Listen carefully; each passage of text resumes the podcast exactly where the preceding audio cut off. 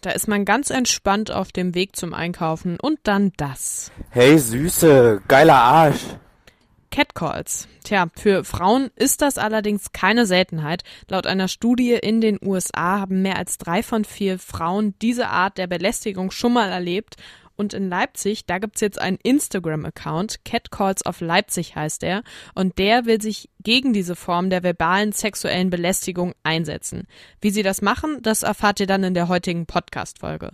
Wir sprechen außerdem über das Festival Leipzig zeigt Courage. Das findet morgen auf den Dächern der Moritzbastei statt. Das Festival ist aber eben nicht nur ein Konzert, sondern auch eine politische Veranstaltung, die sich für Weltoffenheit und gegen Rassismus einsetzen möchte. Das alles gibt's dann in der aktuellen Folge Radio für Kopfhörer. Ich bin Johanna Stolz. Schön, dass ihr zuhört. Mephisto 976, Radio für Kopfhörer. Ich bin ja jetzt gerade in den Senderäumen von Mephisto 97.6 und ich habe dann einen ziemlich guten Blick über die Dächer von der Moritzbastei. Und da ist auch gerade einiges los. Da sind auf jeden Fall viele Menschen am Werk, die einiges aufbauen und am Machen und am Tun sind. Der Hintergrund ist, morgen findet dort das eintägige Festival Leipzig zeigt Courage statt. Dieses Jahr musste das aufgrund der Corona-Pandemie verschoben werden. Eigentlich sollte das schon im April stattfinden. Jetzt gibt's aber einen Ersatztermin. Morgen um um 16 Uhr geht's los. Über Leipzig zeigt Courage spreche ich jetzt mit Thorsten Reitler von der Moritz-Bastei. Hallo, Herr Reitler. Hallo. In den letzten Tagen war ja wahrscheinlich noch mal ganz schön viel los bei Ihnen. Erst Anfang der Woche wurde ja das Sicherheits- und Hygienekonzept äh, für Leipzig zeigt Courage dann genehmigt. Es war ja sicherlich dann alles ganz schön schwierig, das noch so zu organisieren mit dieser Unsicherheit, oder? Ja, das äh, ist aber so eine allgemeine Unsicherheit, die uns ja schon durch das ganze Jahr begleitet.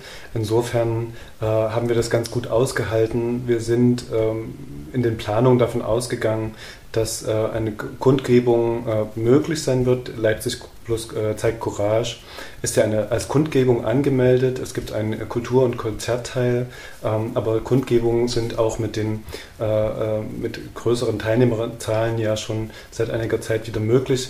Wir mussten das dann halt nur anpassen an das, was jetzt äh, durch den Freistaat Sachsen zum 1. September äh, als Allgemeinverordnung herausgegeben wurde. Ähm, das ist dann so ein bisschen Anpassungsarbeit, aber äh, das gehört im Veranstaltungsgeschäft auch immer ein bisschen mit dazu, dass man dann kurzfristig sich noch äh, an die eine oder andere Gegebenheit anpassen muss. Insofern, äh, ja, es war Stress, aber es war alles zu bewältigen. Okay, wenn ich jetzt morgen zu dem Festival zu Leipzig zeigt Courage gehen möchte, was muss ich da als Person, die einfach zu das Konzert genießen will und zur Kundgebung kommen möchte, beachten? Ähm, ja, beachtet werden muss, dass es ein äh, natürlich ein Hygienekonzept gibt, was uns auch wichtig ist, dass das äh, ernst genommen wird.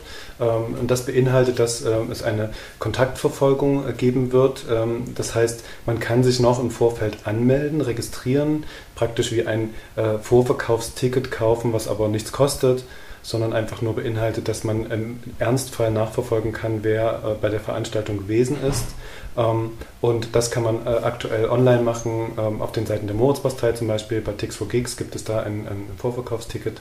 Ansonsten äh, vorbeikommen, äh, sich darauf einstellen, dass man sich äh, registriert am Einlass, ähm, dass man seine, seinen Mund-Nasenschutz dabei hat, ähm, dass man an den Stellen, wo der Mindestabstand von 1,50 Meter nicht eingehalten werden kann, äh, den äh, Mund-Nasenschutz äh, anlegen kann. Das ist sozusagen Voraussetzung. Ähm, man sollte sicher sein, dass man nicht erkältet ist oder keine Erkältungssymptome hat und man sollte nicht aus den, in den letzten 14 Tagen aus einem Risikogebiet eingereist sein nach Deutschland. Dann, das sind sozusagen die Bedingungen. Wenn die erfüllt sind, gibt es kein Problem, morgen vorbeizuschauen. Und was erwartet die Zuschauerinnen und Zuschauer dann vor Ort? Ähm, es gibt äh, die Kundgebung, es gibt Reden. Ähm, das Thema Leipzig äh, zeigt Courage ist ja, dass man, dass äh, die Veranstaltung sich einsetzt für Toleranz, Weltoffenheit, gegen Fremdenfeindlichkeit und gegen faschistische Tendenzen, die es gibt leider äh, in äh, Deutschland dieser Tage. Und ähm, das, ähm, da gibt es sozusagen diese Kundgebung mit Redebeiträgen und es gibt äh, natürlich auch Auftritte von Künstlerinnen und Künstlern. Ähm, es wird Fett Toni spielen, äh, Ostückenberg, die, Sieg, die, Siegerband äh, des Nachwuchswettbewerbs Leipzig zeigt Courage. Und es wird auch einen Überraschungsgast geben, äh, auf, den, auf den man sich freuen kann. Also es wird ein äh, Bühnenprogramm geben und die Kundgebung ab, ähm, äh, ab dem Nachmittag bis 22 Uhr. Okay, dann sind wir mal gespannt, wer dann morgen noch als Überraschungsgast dabei ist. Sie haben es ja auch eben schon angesprochen, das ist ja jetzt aber nicht nur ein Konzert, sondern eben auch eine politische Veranstaltung. Sie wollen sich für Weltoffenheit und gegen Rassismus unter anderem einsetzen. Wie ist denn das Festival Leipzig zeigt Courage äh, entstanden? Das äh, hat den Ursprung schon in den 90er Jahren. Damals äh, hatte ähm, äh, die damalige NPD äh, oder äh, faschistische Organisationen ähm, Aufmärsche vor dem Völkerschlachtdenkmal für den 1. Mai angemeldet. und um das sozusagen zu verhindern oder zu beeinträchtigen, hat sich ein breites zivilgesellschaftliches Bündnis gefunden, was am 30. April jedes Jahr vor dem Völkerschlachtdenkmal ein Konzert und eine Kundgebung durchgeführt hat, ähm, um dem etwas entgegenzusetzen. Das waren die ersten Leipzig zeigt Courage äh, Kundgebungen und Festivals am Völkerschlachtdenkmal. Dann ähm, gab es später, wanderte das sozusagen durch die Stadt. Zum, am Ende war es auf dem Markt ähm, und seit drei Jahren äh, findet jetzt dieses Festival auf dem Moritzbastard statt. Aber das Thema ist gleich geblieben, weil es nach wie vor wichtig ist, ähm, zivilgesellschaftlich äh, engagiert zu sein und auch ähm, sich zu bestärken gegenseitig dass der Einsatz im Alltag gegen Rassismus, gegen Fremdenfeindlichkeit, für Weltoffenheit, für Toleranz ähm, einfach jeden Tag weiterhin wichtig ist. Wie wollen Sie diese Ziele denn erreichen?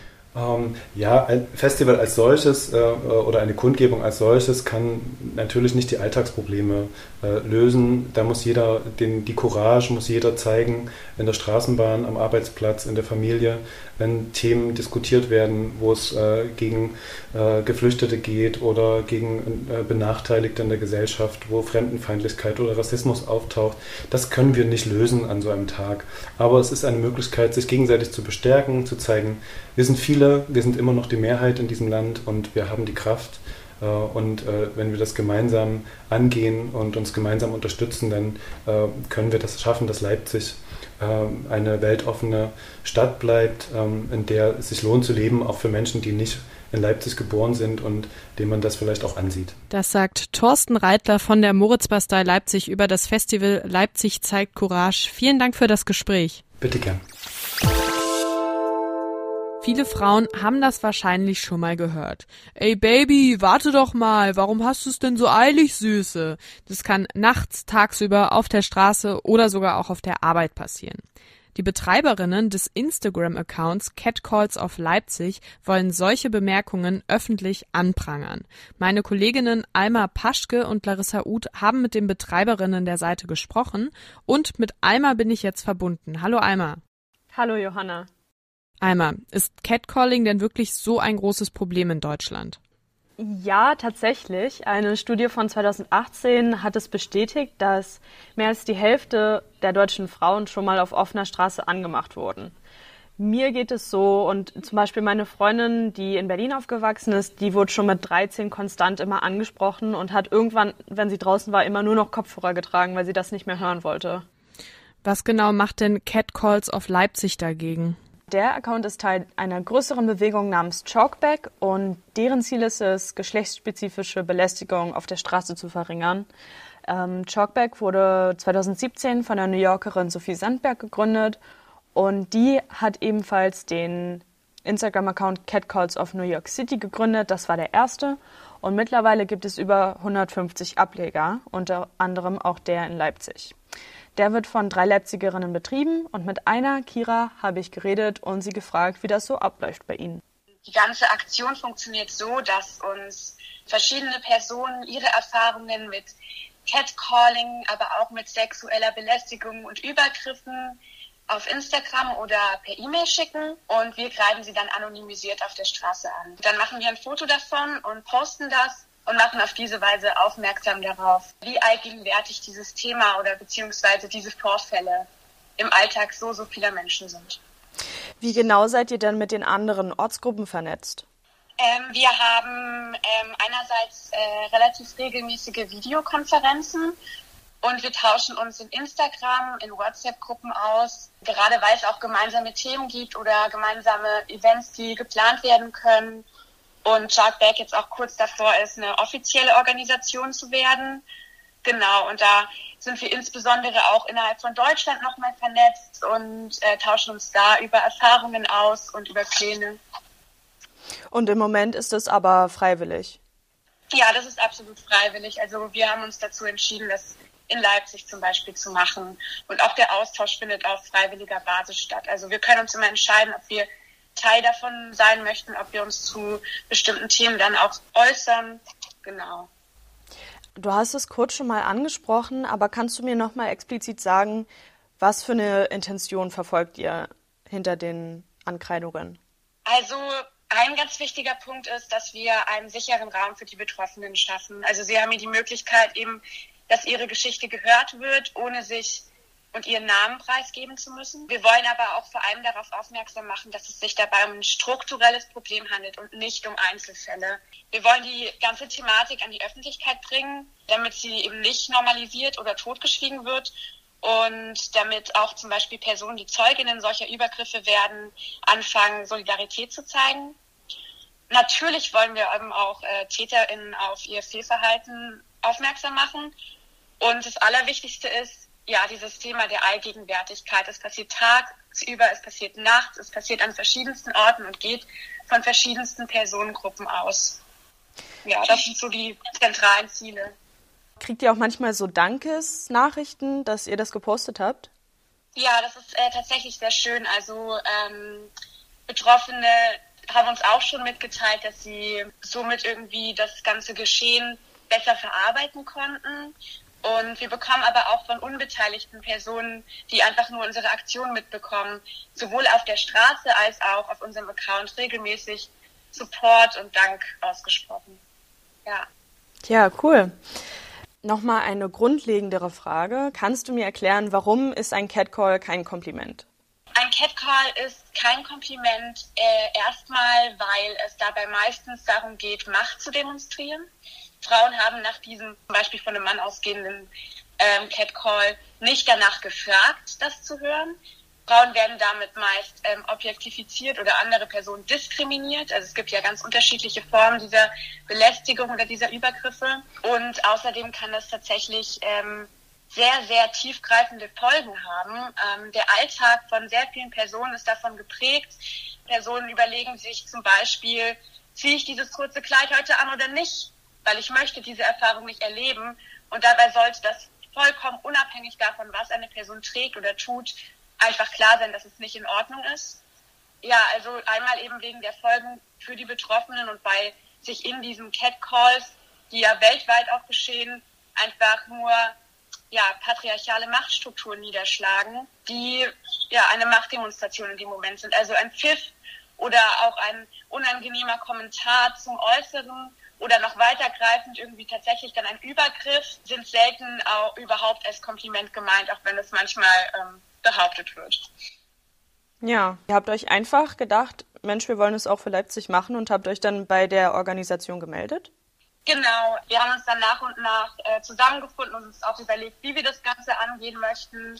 Dass wir zum Beispiel auch ich meine, jede Stadt entscheidet ja selbst, äh, wie sie die ganze Aktion angehen möchte. Und äh, wir haben uns zum Beispiel auch entschieden, bei dem Projekt gemeinsam zu dritt vorzugehen als intersektionalen Queerfeminismus, also dass es uns eben nicht nur um rein sexistische Übergriffe geht, sondern dass wir berücksichtigen, dass die Diskriminierungserfahrungen vielschichtig sind, also dass es zum Beispiel auch Erfahrungen von sexistischen ähm, rassistischem Sexismus oder LGBTQ-feindlichen Übergriffen gibt. Und ähm, das ist sehr schön, weil wir uns quasi dann zu dritt auch überlegen können, wie, wie setzen wir das in Leipzig um, was berücksichtigen wir und was liegt uns am Herzen. Ja. Habt ihr eine bestimmte Kriterien, nachdem ihr die Orte auswählt? Ach so, ja, vielleicht hätte ich das vorher noch sagen sollen. Ähm, wir kreiden tatsächlich an den Orten an, an denen es passiert ist. Die ähm, Betroffenen schicken uns dazu, zum Beispiel ist es in der Straße vor dem und dem Laden passiert. Natürlich zensieren wir dann zum Beispiel, wenn es ein bestimmter Laden ist oder sowas. Und äh, wenn das nicht möglich ist, wenn es zum Beispiel firmenintern passiert ist oder ähnliches, dann kreiden wir online an. Am Anfang haben wir zum Beispiel sehr viel im Leipziger Osten gehabt, was aber eher daran lag, dass natürlich am Anfang sich das erstmal im Bekanntenkreis herumgesprochen hat und äh, wir alle drei äh, im Osten von Leipzig wohnen. Ähm, und inzwischen ähm, werden es aber immer mehr, also stellt sich immer mehr heraus, dass es eigentlich überall in der ganzen Stadt passiert. Und wir arbeiten die dann ab und fahren zu den Orten und greifen dort an. Ähm, wie sieht's denn aus mit dem Arbeitspensum, sage ich mal? Also kriegt ihr manchmal viel zu viele? Wir bekommen tatsächlich täglich sehr, sehr viele Geschichten zugeschickt und wir machen uns da aber keinen Druck. So, wir ähm, greifen manchmal zwar täglich an, manchmal greifen wir mehrere in einem Tag an, manchmal machen wir auch mal zwei, drei Tage Pause. Also es ist auf jeden Fall, gibt viel zu tun und wir sind auch dran, aber ja, wir machen uns nicht riesigen Druck, sondern jede einzelne Geschichte soll ja auch irgendwie ihre Aufmerksamkeit bekommen. Danke fürs Gespräch. Ja, vielen Dank äh, auch fürs Gespräch und äh, danke für die Möglichkeit, äh, hier zu sprechen. Das war's auch schon wieder mit der neuen Folge von Radio für Kopfhörer. Wenn es euch gefallen hat, dann hören wir uns hoffentlich auch morgen Abend wieder, wie immer auf eurem liebsten Podcast-Player. Ihr könnt uns auch bis dahin auf Social Media folgen. Wir haben eigentlich alles. Facebook, Twitter, Instagram und YouTube. Mephisto976 heißen wir da. Oder ihr stattet mal unserer Website einen Besuch ab. radiomephisto.de heißt die und da könnt ihr auch nochmal ausgewählte Beiträge nachlesen. Am Ende will ich mich noch bei meinem Team heute bedanken. Das bestand aus Alexia Ischerbo, Adele Krüger, Frauke Ott und Alma Paschke. Die haben die Beiträge beigesteuert. Ja, und jetzt bleibt mir eigentlich nicht mehr viel zu sagen, außer habt noch einen schönen Abend. Ich hoffe, wir hören uns dann morgen Abend wieder und damit verabschiede ich mich. Tschüss!